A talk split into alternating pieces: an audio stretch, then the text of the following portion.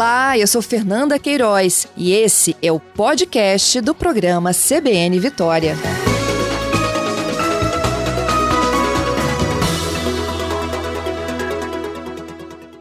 Rodolfo, todas essas alterações aí preocupam as entidades, principalmente que reúnem vítimas de trânsito? Sem dúvida nenhuma. É, existem alterações do código, como qualquer alteração em pacote do código de trânsito, você vai sempre encontrar algumas coisas positivas. No geral, no cômputo geral, sempre que você faz alterações é, no atacado, você acabou piorando a legislação, né? beneficiando mais os infratores do que aqueles que preservam a segurança no trânsito. E é fácil entender, inclusive, com relação à questão da pontuação. Né? Muita gente comemora, diz, ah, vai aumentar de 20 para 40 pontos. Na realidade, para uma parcela considerável dos, dos condutores, poderá aumentar para 70 pontos. Todos aqueles que exercem atividade remunerada, como são os caminhoneiros, os motoristas de ônibus, de vans, os motoboys, os mototaxistas, os taxistas, os motoristas de aplicativo, todos esses que hoje, é, principalmente esses de categoria A e B, que estavam limitados a 20 pontos, poderão agora atingir até 70, porque quando chega a 30 pontos, eles podem fazer uma reciclagem, ainda tem mais 39 pontos de infração é, para continuarem é, cometendo infrações sem que efetivamente sejam punidos. Quando a gente calcula a população brasileira, a gente pode dizer o seguinte: um quarto da população brasileira tem habilitação e dirige regularmente. Portanto, esse quarto é que se preocupa muito com o Código de Trânsito do ponto de vista da pontuação. O restante da população corre os riscos quando você facilita a vida dos infratores. Então, a maior parte da população brasileira não é beneficiada por essa legislação. Desse um quarto dos condutores, a gente pode estimular e estimar em torno de 10% dos condutores já correram risco ou já efetivamente atingiram 20 pontos em algum momento da sua vida de motorista. Então, 90% nunca atingiram os 20 pontos. Para esses também não muda absolutamente nada. Então, nesse aspecto, por exemplo, a legislação beneficiou é, 10% dos 90% que têm habilitação. E é um número insignificante no total da população. Ou seja, a maior parte da população vai correr risco com a facilidade com que esses infratores contumazes é, vão poder continuar praticando as infrações e não serem punidos efetivamente. Rodolfo, e profissionais esses que estão no trânsito transportando cargas geralmente pesadas, né? Ou seja, é um, é um acidente de maior impacto quando a gente não está falando de colisões entre dois veículos comuns. O Espírito Santo conhece o acidente mais grave da história do Espírito Santo, é, envolveu um caminhão é, e um uhum. ônibus e mais uma, uma, um outro veículo, acho que uma van na ocasião. Morreram 23 pessoas, 22 delas carbonizadas. Nós, na época, inclusive, é, corremos atrás de algumas informações sobre esse acidente, só para você ter uma ideia do que é impunidade no Brasil.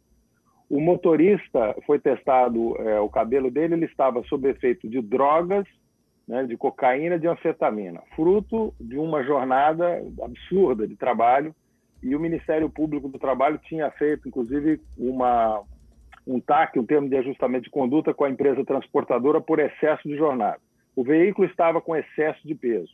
Tinha um volume absurdo de multas e excesso de velocidade. É, as condições de manutenção do veículo eram as piores possíveis. Ou seja, é um retrato da impunidade. O condutor estava também com volume enorme de multas. O veículo tinha multas, o condutor tinha multas, tudo irregular. E aí, quando aconteceu o, episódio, a tragédia, 23 pessoas morreram, inclusive o motorista, o que, que se discutiu na época? Acidente. Era esse o termo, acidente. Não era acidente, era um fato absolutamente previsível num país em que a, a impunidade impera, não só na política, como no trânsito. Isso apenas três anos, tá, Rodolfo? Exato. É, infelizmente, e é o maior acidente da história do Espírito Santo. Aí tem um aspecto positivo, que eu digo que toda vez que a gente analisa o texto do novo código, pelo menos das modificações do código, não o novo código, é, que foi com relação ao exame toxicológico, que tentaram acabar com o exame toxicológico. E o exame toxicológico ele foi fundamental para reduzir os acidentes no Brasil. Nós tivemos uma redução nas rodovias federais de quando começou a ser aplicado efetivamente em 2017, em 2016 já tinha entrado em vigor, mas tinha muitas liminares na justiça. com 2015. Houve uma redução de 34% dos acidentes com veículos pesados, 45% dos acidentes de ônibus. E para que se tenha uma ideia da importância disso, a gente pega as operações de lei seca em todo o país, né, é, para condutores de vans e ônibus, ou seja, que fazem transporte regular de passageiros, inclusive transporte escolar. E nós estamos falando de dezenas de milhões de brasileiros são transportados dessa forma por dia. A operação Lei Seca em todo o país pegou menos de 300 condutores dirigindo sob efeito de álcool no ano de 2019, segundo os dados do Denatran. Entretanto, o exame toxicológico de larga janela, que detecta o uso regular de drogas, que é muito mais grave do que o uso eventual, pegou 23 mil condutores de ônibus e van. Então, é, ainda queriam acabar com essa, com, com essa legislação. Então, é, existem, agora, no novo texto, o, o, inclusive a questão do exame toxicológico foi preservada e foi aprimorada. Então, isso foi positivo. É a mesma coisa da cadeirinha. A cadeirinha estava num limbo jurídico, porque era uma resolução efetivamente do CONTRAN que gerava punição. Agora existe a multa com relação a isso. Mas nós temos outros problemas, a questão das, dos motociclistas. Uhum. Muitos motociclistas ficaram felizes porque vão poder trafegar no corredor, como já vinham fazendo, por causa da, da questão também de um limbo jurídico do que seria distância de segurança, tem que ter distância de um metro e meio é, em relação ao veículo que está ao lado. Como é que alguém que passa no corredor tem distância de um metro e meio? E foi é, vetado isso pelo texto, o, o, presidente da República vetou, porque havia a possibilidade de você restringir essa passagem pelo corredor no momento que o trânsito estivesse parado em baixa velocidade, vão poder circular é, normalmente. Não existe manual é, de nenhum fabricante de motocicleta no mundo que diga que é seguro trafegar no corredor. E qual é o problema das motos? Hoje, as motos representam 70% dos acidentes com motocicleta, 70% das indenizações pagas pelo DPVAT, principalmente para invalidez permanente, invalidez de jovens. Eu não consigo ver como isso pode ser benéfico para a segurança viária. É, eu queria, inclusive, que a gente desse essa paradinha aí na, na moto no corredor, né? Porque como é que é hoje? Hoje, é, até então, era proibido, não é isso? Não existia é, no código é, esse corredor. Ele era imaginário aí na cultura do brasileiro, não era isso, Rodolfo? É, na prática, não havia como punir esse tráfego no corredor. Ficou um limbo jurídico na legislação anterior. O que se previa então, aí, pelo o que, texto... o que mudou efetivamente no código para os próximos 180 dias é que ele passa a existir, então. Exatamente. Agora, aquilo que foi vetado pelo presidente da República acaba, na, na realidade, tornando legal o tráfego no corredor. E não existe distância de segurança. E qualquer uhum. pessoa que dirija de automóvel percebe que às vezes a moto passa, a moto passa, o motociclista quando passa no corredor, ele passa em poucos minutos em centenas de pontos cegos. Quando o motorista às vezes muda de faixa, né, é, e o motociclista acha que ele mudou abruptamente, ele simplesmente não viu o motociclista, porque eles estão passando em ponto cego. Então eles correm um risco enorme, né, é, e as pessoas acham que isso vai ser positivo. Os resultados, basta ver as indenizações do DPVAT.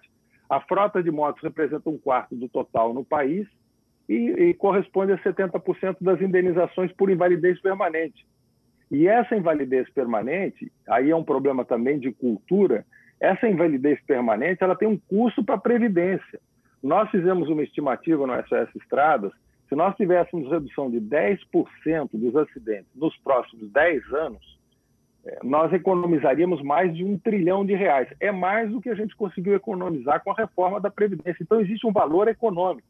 E não é um problema deste governo e não é um problema político, é um problema de falta de cultura de entender a importância da preservação da vida como um bom negócio para a economia e, naturalmente, para toda a sociedade, em particular para as famílias. Porque o acidente de trânsito, a violência do trânsito, ela não escolhe a vítima por, por simpatia política. Se ele vota nesse candidato, ele morre, se ele vota naquele candidato, ele não morre. Isso não existe. É só conversar com as famílias de vítimas. É, Para que o, os ouvintes tenham ideia, eu conversava um dia com um senhor que perdeu o filho no acidente. E ele tinha uma posição totalmente à direita na política e o filho era totalmente à esquerda. Ele falou assim, eu daria tudo para poder discutir e brigar com meu filho novamente de política. E hoje eu não tenho essa oportunidade. Então, é, ele perdeu o filho dele e isso acabou com a política para ele. Sim. Né? É, porque a, o, ele não aparece nas estatísticas. O presidente da Trânsito Amigo, que é a nossa entidade de vítimas de trânsito, ele perdeu o filho num acidente. Ele não aparece na estatística, mas ele é um mutilado.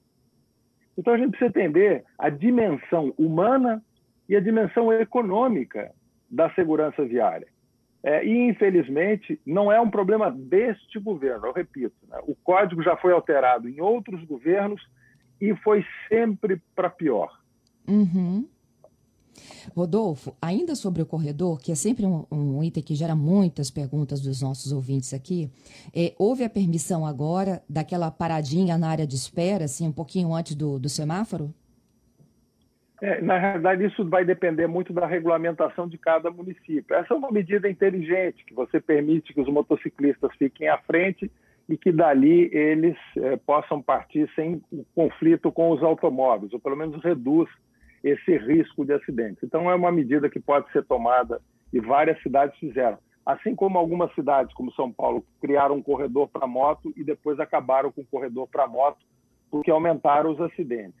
Então, na prática, às vezes, medidas que parecem e que são defendidas por muita gente, eh, na prática, elas acabam produzindo um resultado muito negativo. A possibilidade de colocar os motociclistas mais à frente, eu acho que é extremamente inteligente, simples e ajuda. Agora, a moto deveria circular, como na maioria dos países, como um veículo, e não da forma como ela circula no Brasil.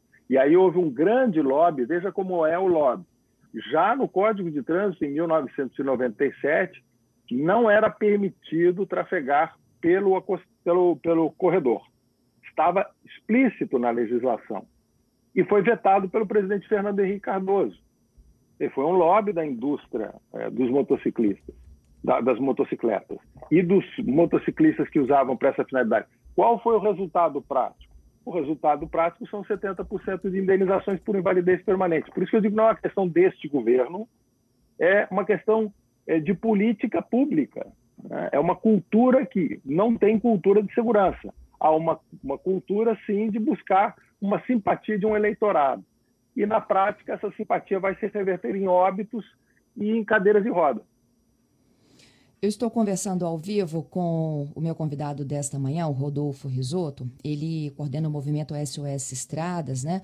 E a gente está falando sobre as mudanças que foram sancionadas esta semana no Código de Trânsito Brasileiro. A gente já vinha falando no campo das hipóteses, volto a explicar, e agora aquilo que efetivamente foi sancionado passa a valer daqui a um período de 180 dias. Rodolfo, vamos falar também da mudança que envolve a lesão corporal e o homicídio com embriaguez? Sem dúvida. A contribuição, inclusive, do senador do Espírito Santo, né? que foi o senador aí, Contarato. Contarato. Exatamente. E, ó, e ve, veja que eu falo que a questão não é política. É evidente, o Contarato tem uma posição política diferente do governo atual. Mas o Contarato teve uma experiência, acho que de 10 anos, numa delegacia especializada em trânsito é, no Espírito Santo, que, aliás, foi um grande exemplo do Espírito Santo para o país.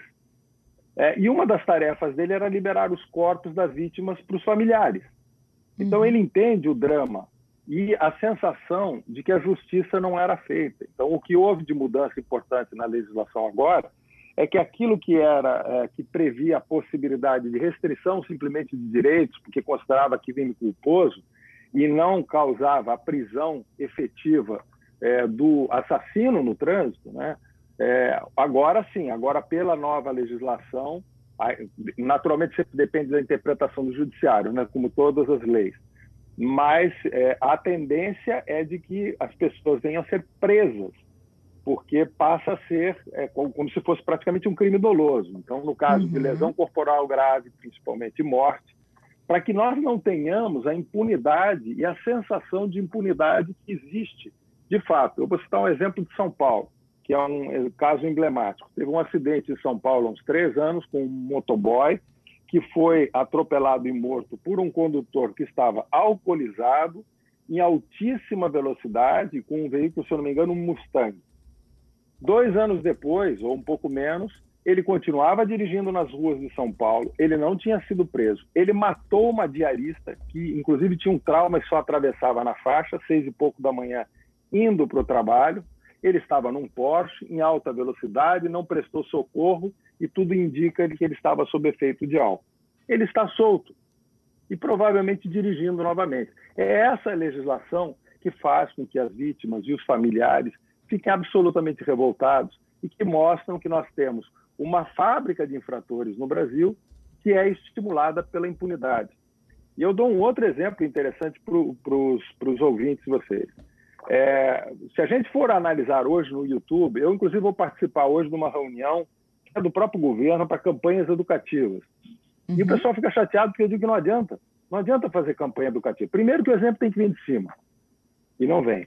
Em segundo lugar, porque se você entrar no YouTube hoje, você vai ver jovens, principalmente jovens, que postam dirigindo a 300 km por hora nas rodovias brasileiras, fazem milhares de vídeos. Eu não estou falando que eles fazem dezenas de vídeos, eles fazem milhares de vídeos com dezenas de milhares de infrações, são remunerados pelo YouTube.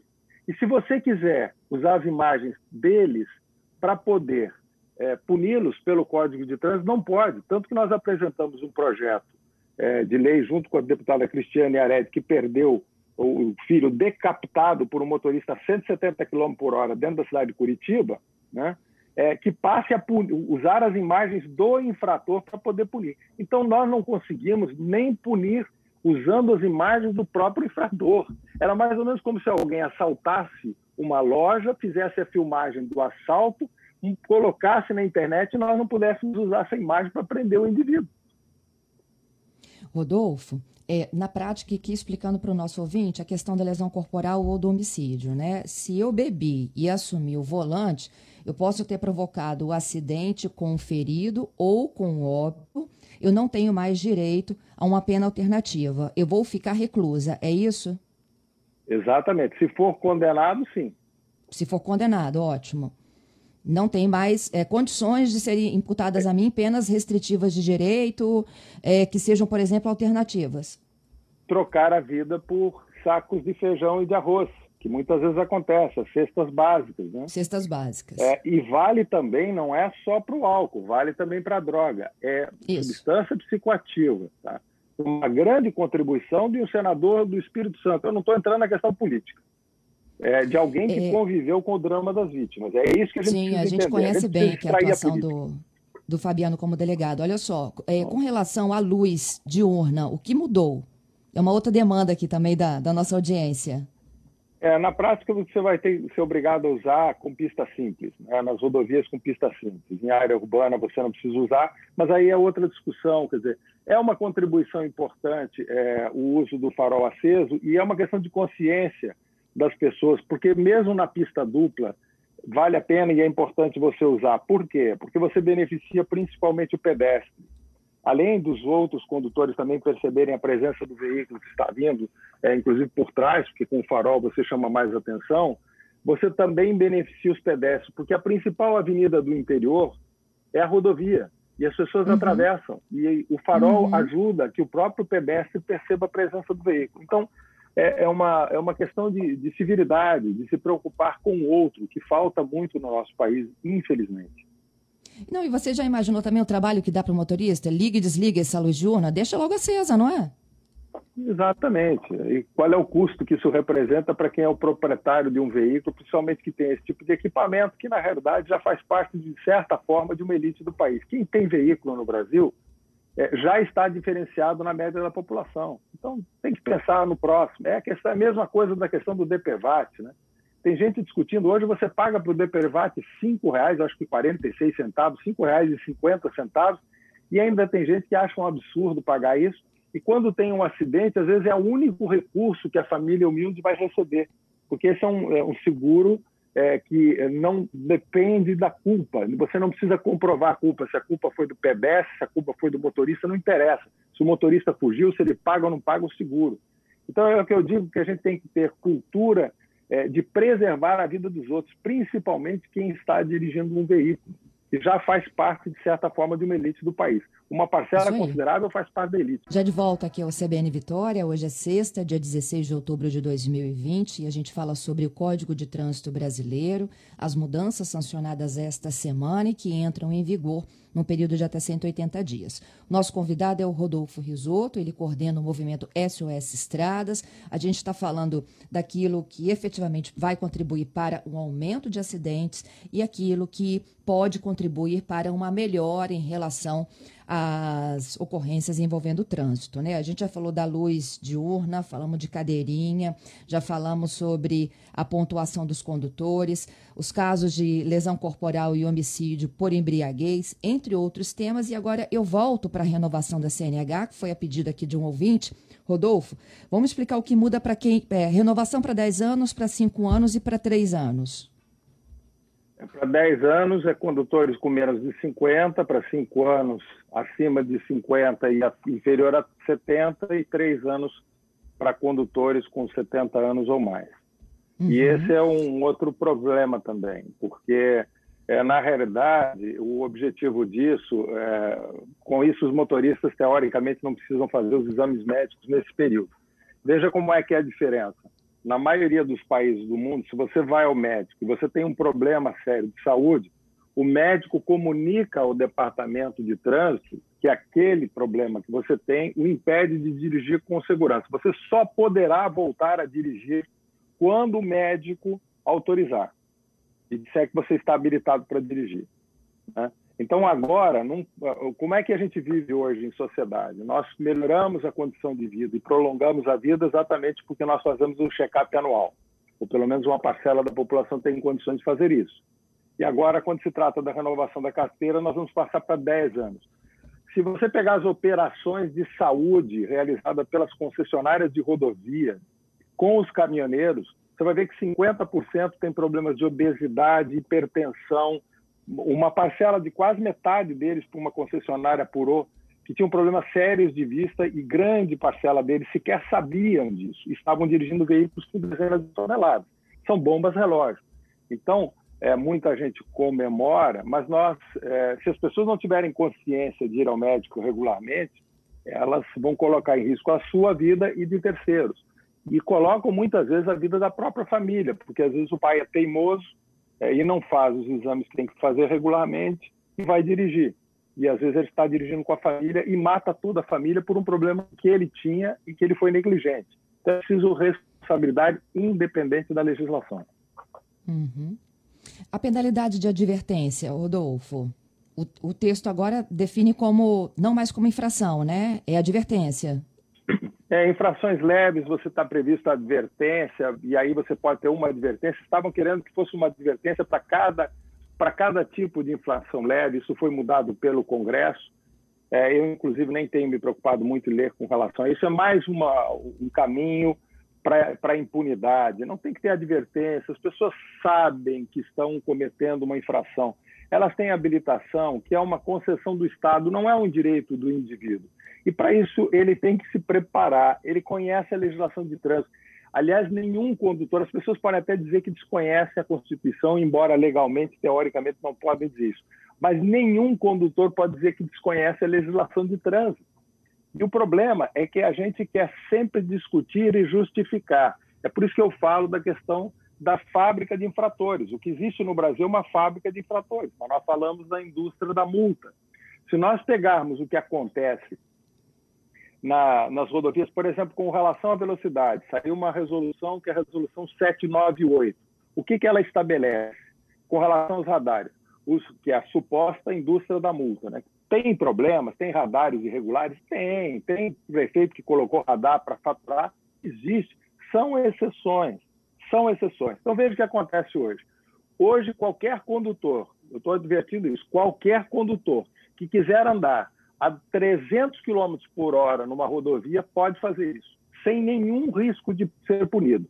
Por quê? Porque a, a resolução 798 previu que você tem que indicar a presença dos radares fixos. Isso está em qualquer Waze. A presença do radar fixo. Além dele estar sinalizado, tem que indicar, tem que ter estudo, etc., placa, etc., ele ainda está no Waze. Você botou lá o Waze funcionando, vai te advertir tem que indicar agora onde haverá fiscalização portátil, que aí diz é o policial escondido flagrando o infrator. Então, o que, que vai acontecer? Por exemplo, rodovias federais, você tem 5 mil quilômetros dos quase 70 mil quilômetros de administração da Polícia Rodoviária Federal, aonde já está no site da polícia, aonde existe o radar portátil, onde poderá ter uma fiscalização com radar portátil.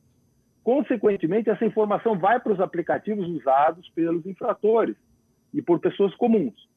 Portanto, você já sabe que tem 5 mil quilômetros onde você pode ter algum tipo de fiscalização. E no resto, não terá. Se tiver, o policial rodoviário poderá ser penalizado, porque ele não vai ter um estudo que justifique aquela fiscalização, um estudo para isso, e não está indicado no site da autoridade. Por isso que o ano passado, por exemplo, do dia 16 de agosto do ano passado até o dia 23 de dezembro, quando foram recolhidos todos os radares portáteis da Polícia Rodoviária Federal no país, não foi aplicada nenhuma multa por excesso de velocidade pela Polícia Rodoviária Federal, não é o radar fixo, que isso é a administração do DENIT da concessionária, pela Polícia Rodoviária Federal em todo o território nacional. Se vocês pesquisarem aí no Espírito Santo, zero multas na BR-101 ou na BR-262. Não existe multa aplicada pela Polícia Rodoviária Federal dia 16 de agosto do ano passado até o dia 23 de dezembro. Por que, que mudou em 23 de dezembro? Liminar obtida pelo Ministério Público Federal, pelos riscos Exatamente. que isso representava. O resultado Eles voltaram a atuar. Mas atuar de forma tímida. Tanto que os balanços da Polícia Rodoviária Federal dos feriados, basta a CBN pegar os áudios da própria CBN das operações que tinham, por exemplo, 7 de setembro, carnaval, final de ano, a Polícia Rodoviária Federal de 2018 para trás falava a principal infração, a principal multa era excesso de velocidade, disparado. Né? Hoje a Polícia Rodoviária Federal não fala mais nisso. Por quê? Porque praticamente não estão multando, porque vem uma ordem de cima de que isso é indústria da multa. E não é um problema político. É importante que se entenda isso, que sempre as pessoas querem politizar, igual a, doença, a Covid-19 querem politizar. Eu estou falando de seres humanos que vão morrer e que morrem de todos os lados, de todas as facções e colorações políticas. São seres humanos. Essa que é a questão. Né? E, infelizmente, é essa cultura da, da fábrica de infratores que, inclusive, tem no YouTube seus representantes que não são punidos e tem anúncios, inclusive, nos veículos de comunicação das empresas que oferecem, dizendo assim, não pague a multa, não perca a sua carteira. Nós temos como recorrer.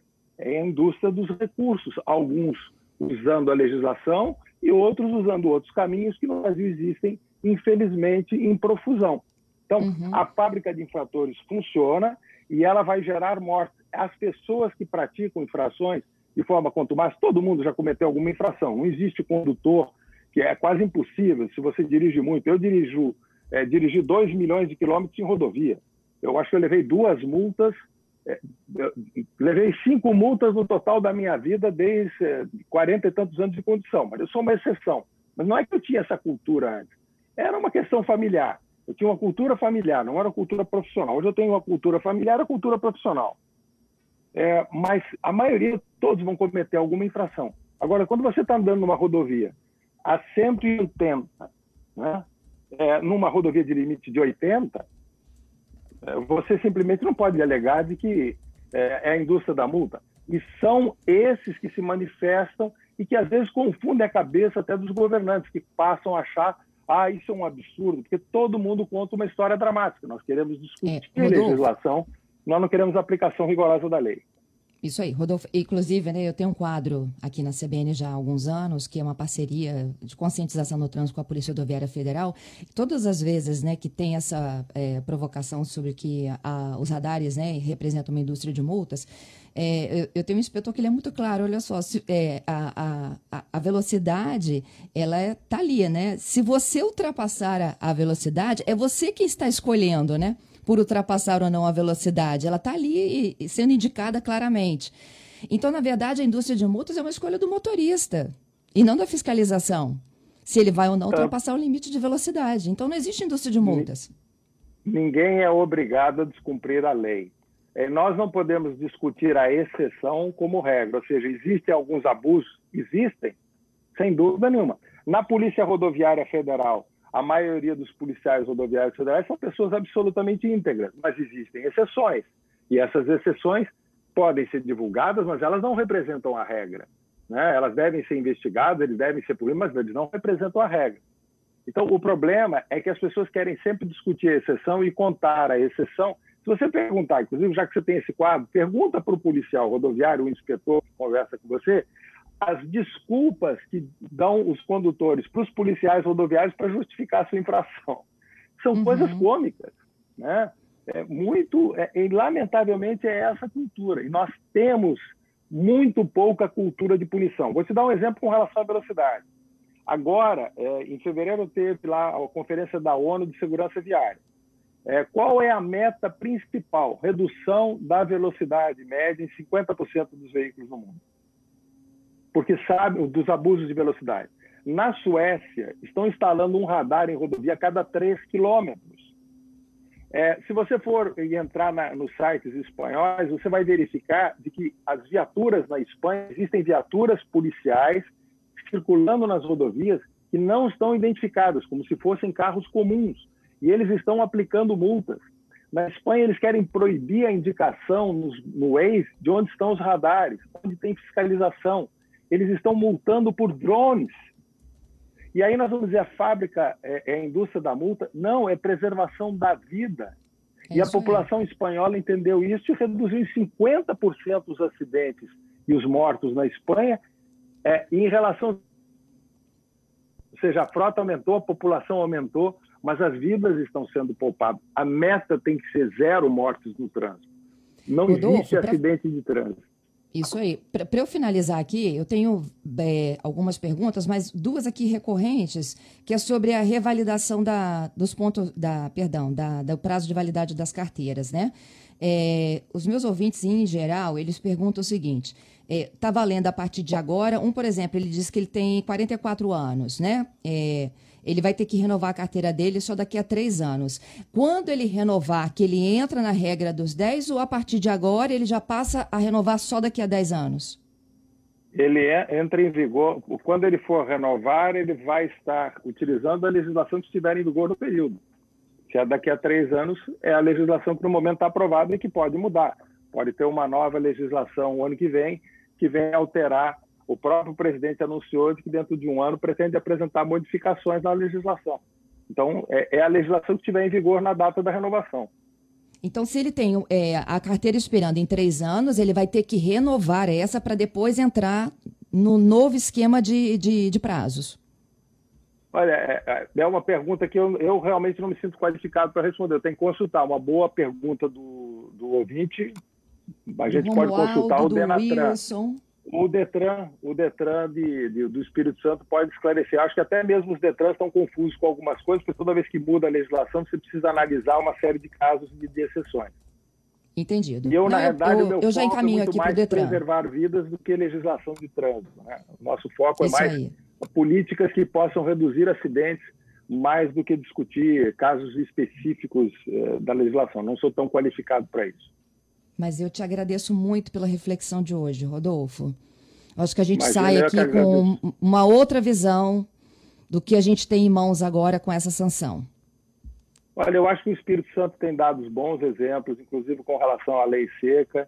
É, e eu acho que o que a gente precisa é propagar essa cultura. Vamos esquecer a política de lado e vamos nos preocupar com as vidas.